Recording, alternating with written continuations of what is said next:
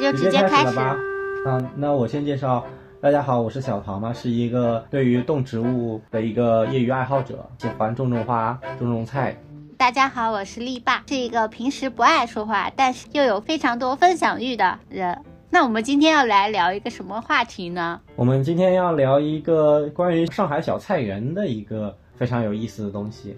就上海一个大都市，自己有一个小菜园是非常奢侈的一件事情。嗯，确实，寸土寸金。除非你家住在，嗯，郊区，啊，可能会有自己的自留地种种小菜。然后我们是今年三月份的时候，在一个社区花园认领了一块小菜地。这个社区花园其实还是在一个比较繁忙的地方，它是在五角场大学路附近，嗯，创智农园的一个地方。我们认领了一个。一米菜园的一个小菜地，嗯，从三月份开始到现在已经种植呃大半年的时间了。那这个小菜园认领也挺有意思，它起初是以这个租金的形式，呃，可以认领一个多平方米的那个菜地，然后现在呢，它为了共建，使社区居民啊或者周边的居民，嗯，共同来建设这个小菜园，呃，这个社区花园。那么就做了一个志愿者积分的形式，大家来值班、来除草，呃，来做讲解员。那得到积分以后认领小菜园，这我感觉是一个比较有意思的，嗯，制度啊或者尝试。嗯，它虽然是一个社区社区花园，它其实是是造福于附近的居民，给他们提供一个这样子一个社交场所。然后教他们去做一些种植啊，嗯，一些还有一些环保的一些活动啊这一块。但是这个地方其实离我们两个都挺远的。自从认领了这块小菜地，基本上每一周都会去一次。嗯，对他这个小菜地，就也希望你一周至少能去一次。如果你长时间不去，杂草丛生，他可能就就把这个菜地给收回去了。你你也和这个菜地没有联系。你和农园或者是周边的居民参与活动的居民也没有联系，那也就没有意义了。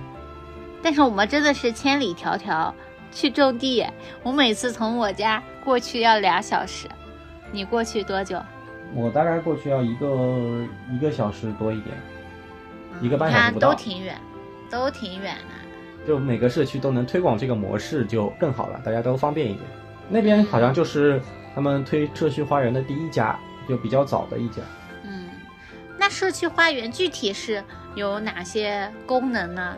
它这边就是它有一个组织四叶草堂，是鼓励居民能够这个共同的建设一个社区花园。比如说你能收集到四十个呃共同发起人，对吧？你就可以有一部分的设计啊，或者是资金的支持啊，还要和一些。小区里的街道啊，或者居委沟通，对于荒地进行改造嘛，现在也很流行口袋花园、社区花园，它是结合在一起的概念。它会鼓励居民自己动手操作来种花或者种菜，不管老人小孩都能来玩。然后小朋友呢能认识植物，对吧？老人有聊天的空间。你比如说有些杂草丛生、脏乱差的这种犄角旮旯的那些呃被忽视的角落就可以利用起来了。然后小朋友玩也会更有空间去玩，不会觉得。都在待在家里，对吧？大家都玩玩手机，玩玩电脑，对吧？这样子就就帮助大家玩。然后你成立了这个组织以后，大家呃联络熟了以后呢，还可以搞活动啊，比如说什么端午节啊，各种节日啊，大家一起组织活动。就是有了这一个连接大家连接人心的一个场地之后，无论是环境啊和这个邻里关系都会变得更好一些。确实，我也觉得。没有想到，都辐射到我们这么遥远的地方的居民，都跑过去参与他们的活动。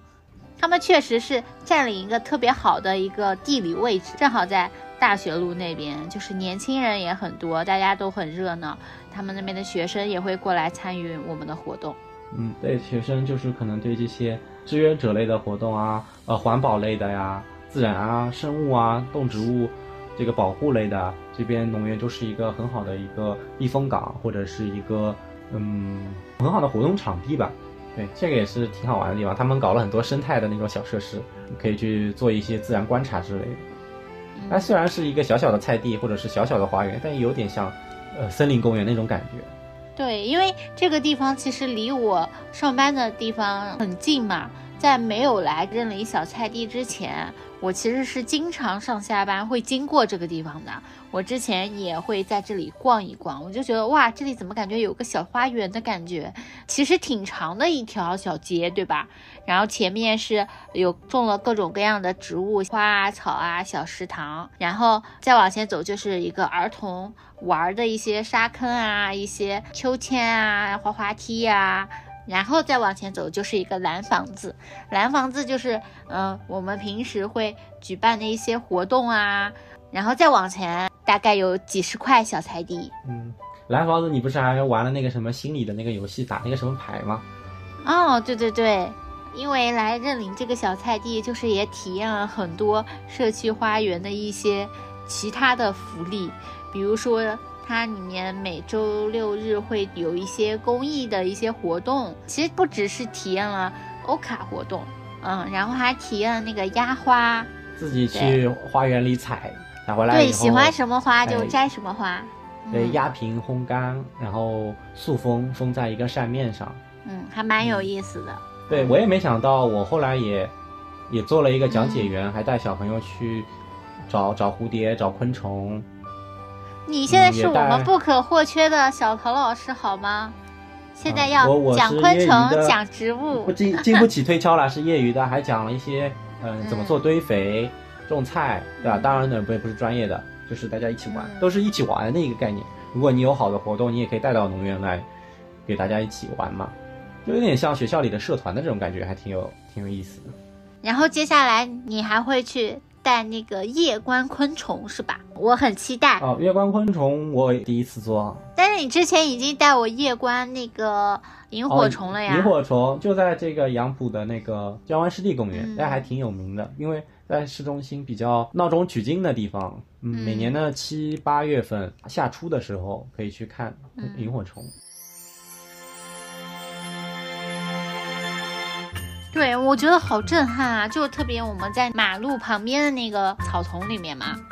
真的好多啊，就十几二十只，就同时就一闪一闪，一闪一闪，一闪一闪，就感觉那个草里面长满了钻石，在一直发光。大家都会第一次看，肯定都会很开心的。看到萤火虫，感觉就头皮一麻，就特别是特别是它们飞起来的时候，从草丛里飞起来的时候，轻飘飘，轻飘飘，慢悠悠，慢悠悠，好像一粒发光的灰尘一样飘啊飘，飘啊飘，你也掌握。掌握不了那个远近的距离，它好像又在你眼前很近，又好像又很远，啊，好像就是说，你就像好像嗯，有些地方的星空一样，比如说那个空气很好，星星就好像能手抓住一样，那个萤火虫也是这个感觉，啊，虽然你也可以抓住它了，当然最好不要抓，不要把它给捏死。这个跟就是看视频是感受不一样的。就如果如果你在视频里看，会感觉哇，纪录片里才会有。什么深山老林，与世隔绝，非常纯净、不受污染的地方，远离城市的地方才会有萤火虫。其实萤火虫一直在我们身边，它就是在一条马路边上，我们还听呼呼呼的那个马路车来车往，车来车往，那个车的灯光一会儿亮一会儿暗。那草丛里的那个萤火虫的灯光还是很亮。但是湿地公园，江湾湿地公园比较好一点，它就是取消了很多灯光，大家去的话稍微当心一点，那个路面可能灯光比较暗，那就是为了保护萤火虫繁殖。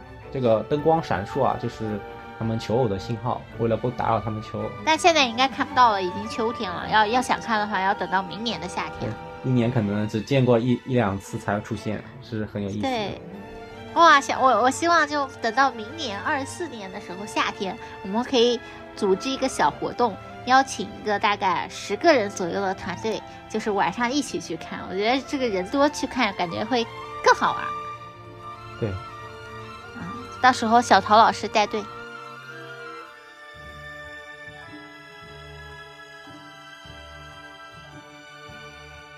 哎，那你当初就是认领这块小菜地，就是什么吸引了你？嗯，因为你说我我住在楼房里，我也没有。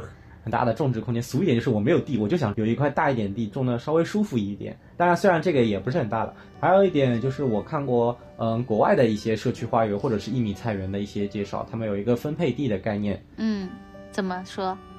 二战时期英国的一个政策吧。二战不是封锁了以后，英国有点粮食危机嘛，他就鼓励居民就是开垦这个周边的花园啊，或者是呃荒地，变成公共的一些呃能分配的一些这个种植的菜地，然后大家自给自足嘛，不要在二战的时候因为这个海岸被那个德国封锁以后就饿肚子嘛，是这样。然后后来这个制度又延续起来了，延续到后来就是变成一个分配地的制度，当地社区的一些政策嘛，他会给你申请，然后排队就会能领到一份自己的一个小田地，一般是在城郊。然后像德国啊、俄罗斯，呃，欧洲的挺多国家都有这个类似的制度。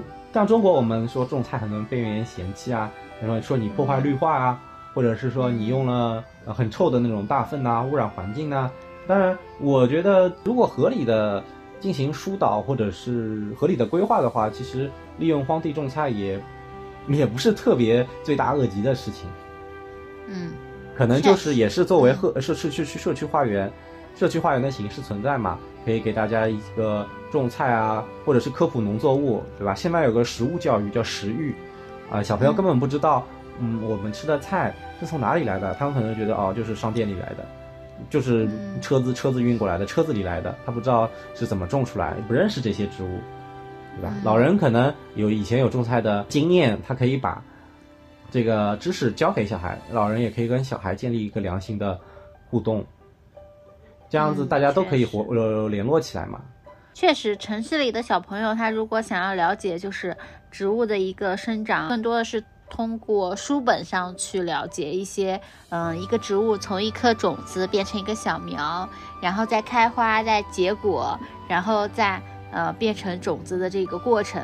但是它其实，在嗯现实生活中是没有这样的一个体验的。所以我觉得这个地方其实对于小朋友来说也是一个很有趣的一个活动吧。嗯，对我是在那个这个创智农园这边就看到，嗯，爸爸就会。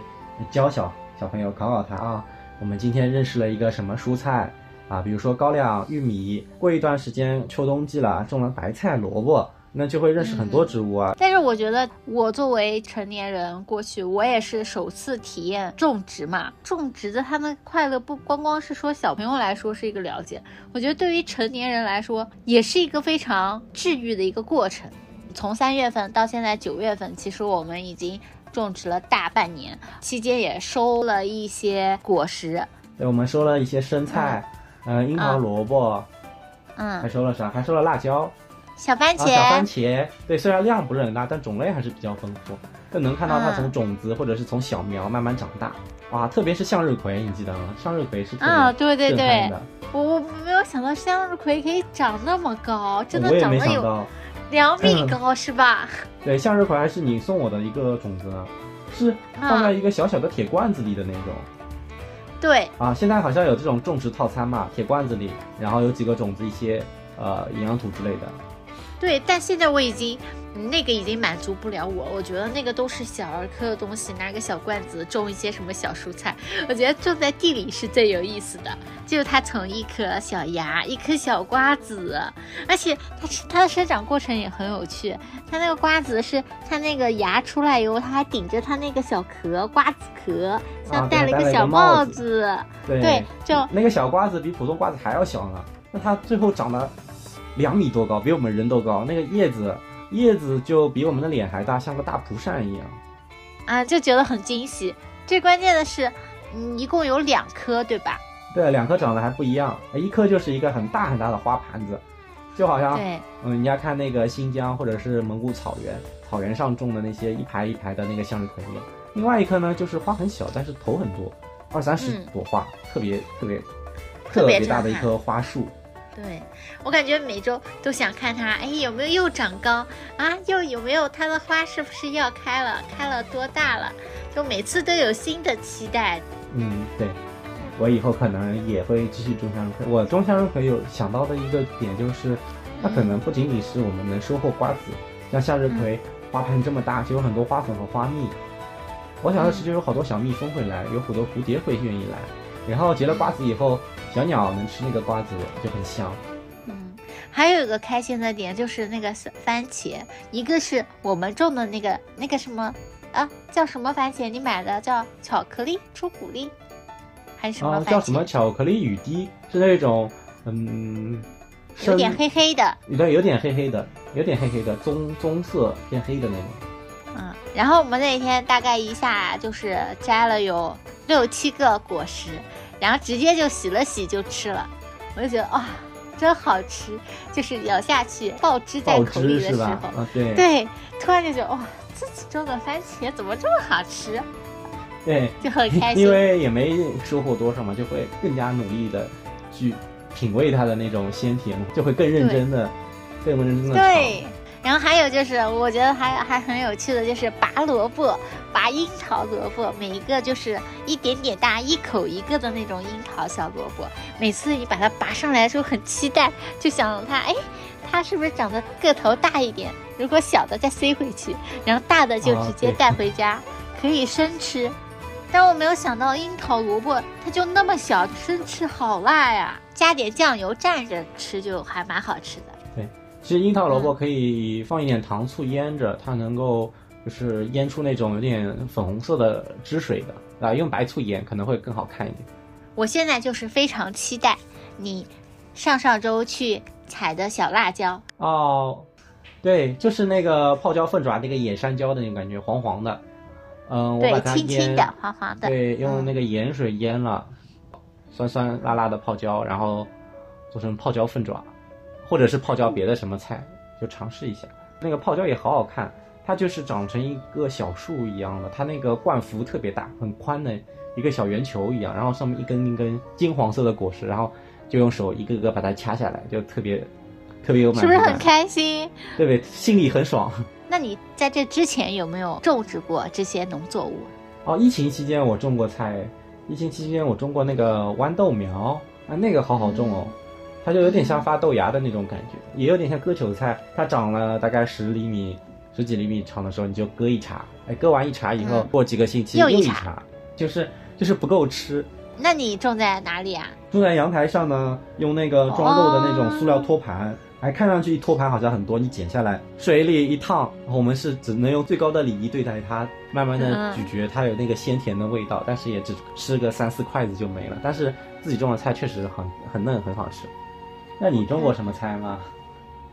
我之前嗯没种过菜呀，别说种菜了，之前我花都很少种的，就很少养，都是家里面，对，可能就很害怕，嗯，种死了或者什么。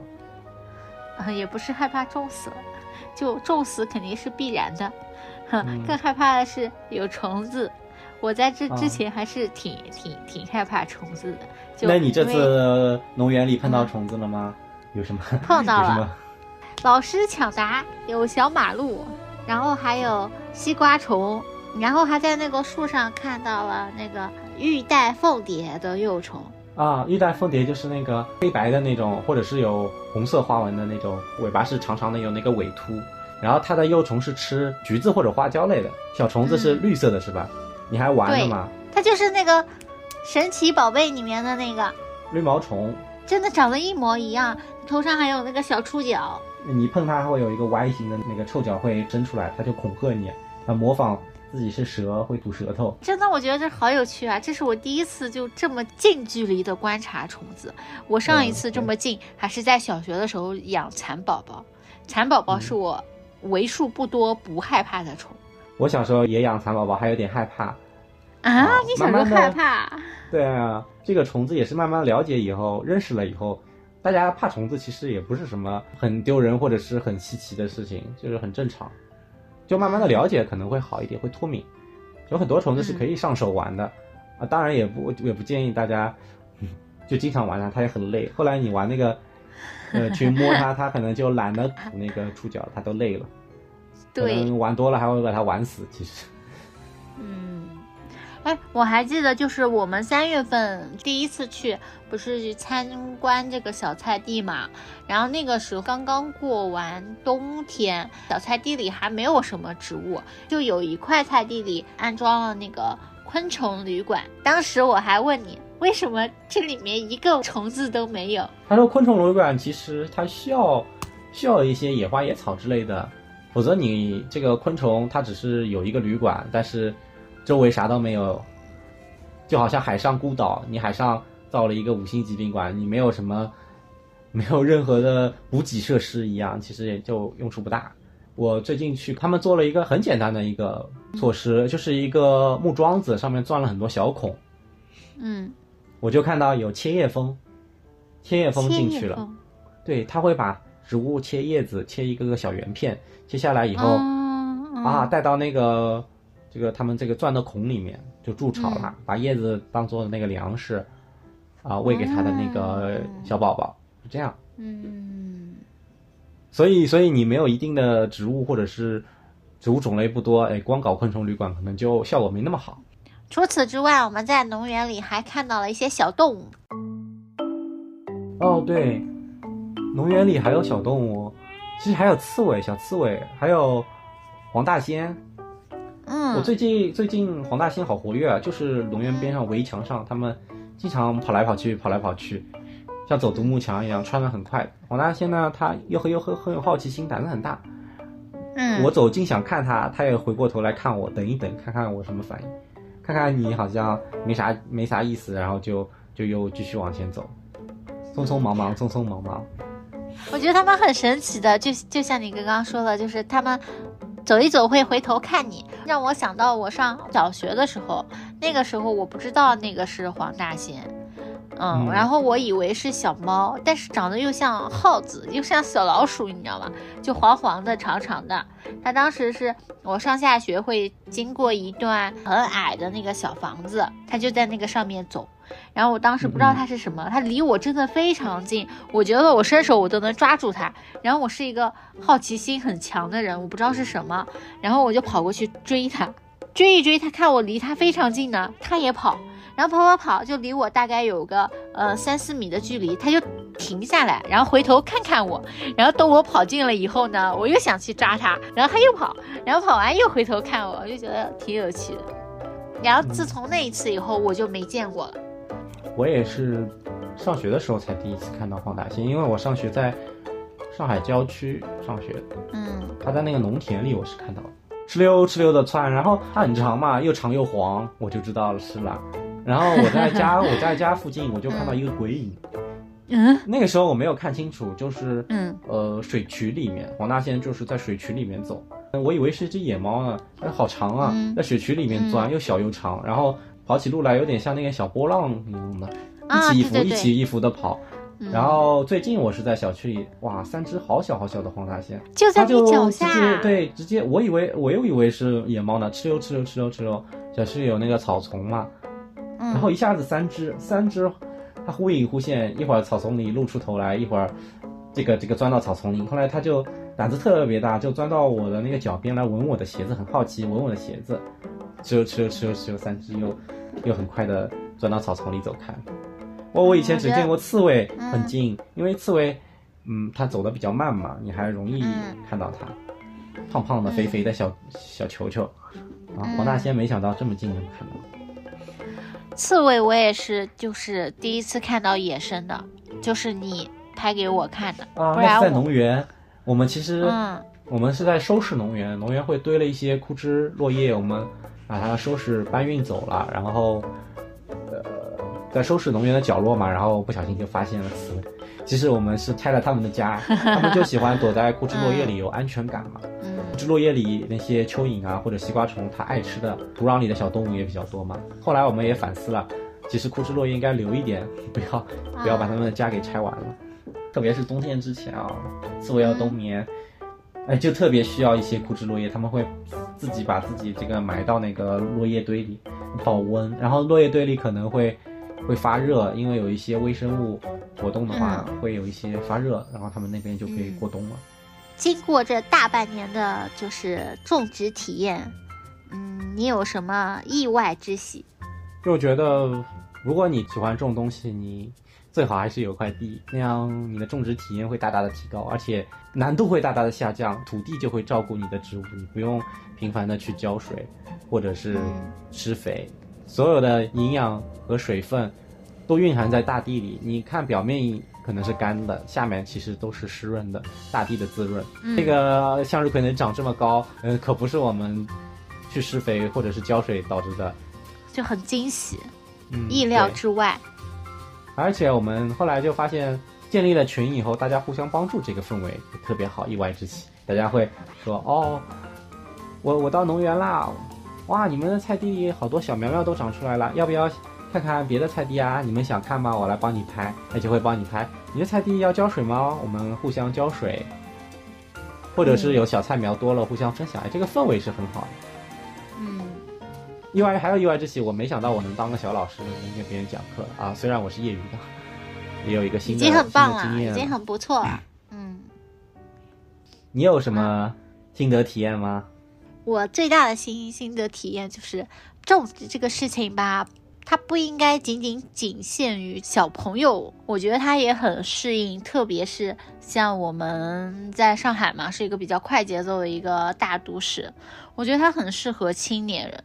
但是很多青年人他没有这个机会，或者是他没有时间去感受这样子的一个种植的一个快乐。我觉得就是体验种植的青年人还是算我我身边的人啊是算比较少有的。我们两个是在里面为数不多的青年人，你没有发现吗？其他都是一些宝妈宝爸，对吧？然后或者是一些退休的阿姨，大部分是这样的人。所以我觉得这个，嗯，植物。对于青年人的治愈，我觉得是一个非常值得推广的一件事情，并不一定说，如果你本身没有这个种植的这个爱好，就是你过来体验一下或者参与一下这里的活动，我会觉得比你周末宅在家里，或者是说一直在加班，我觉得是会好很多。它带给你的体验是不一样的一个体验。对于我来说，有很好的自我治愈的能力。就是种植，它是一件很慢的、很慢、很慢的事情。但是，嗯，你只要用心思去种植、去种的话，它就是会，嗯，开花结果。它会给到你一些反馈。我觉得是这个过程是蛮有趣的一个过程。